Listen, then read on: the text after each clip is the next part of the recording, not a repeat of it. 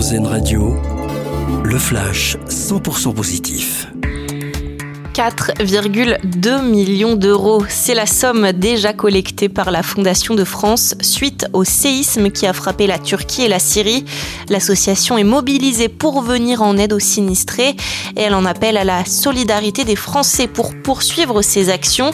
Une générosité qui permettra de financer les premières actions à mettre en place, comme l'explique Béatrice Boss, déléguée générale à la Fondation de France Sud-Ouest. Les premières actions, elles se mettent en place. Euh, en intelligence avec euh, nos partenaires locaux et déjà les, structures qui sont arrivées là-bas. Donc il s'agit bien de travailler euh, en coopération avec les acteurs locaux, les ONG ou autres. On sait très bien que des séismes de ce type font qu'il y a des problèmes au niveau de l'eau, de l'eau potable, des communications, euh, et évidemment la question alimentaire aussi de la même façon.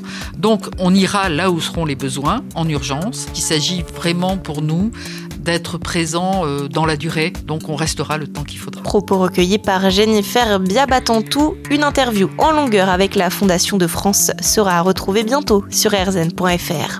Direction Berlin à présent où s'ouvre aujourd'hui le troisième plus grand festival de cinéma d'Europe, la Berlinale, dont le jury de cette 73e édition est présidé par Kristen Stewart. 19 films sont en compétition, dont 3 français. Remise des prix le 25 février prochain. Du grand spectacle dans les rues de Toulouse, les machines géantes vont faire leur retour dans la ville rose l'année prochaine. 900 000 personnes avaient déjà fait le déplacement en 2018 pour admirer les déambulations en musique du Minotaure et de l'araignée. Et puis la jolie passe décisive de Michael Jordan, la légende du basket, fera don de 10 millions de dollars à une association qui vise à redonner le sourire aux enfants hospitalisés. La somme sera versée demain à l'occasion du 60e anniversaire du sportif. L'info 100% positive, une exclusivité RZN Radio.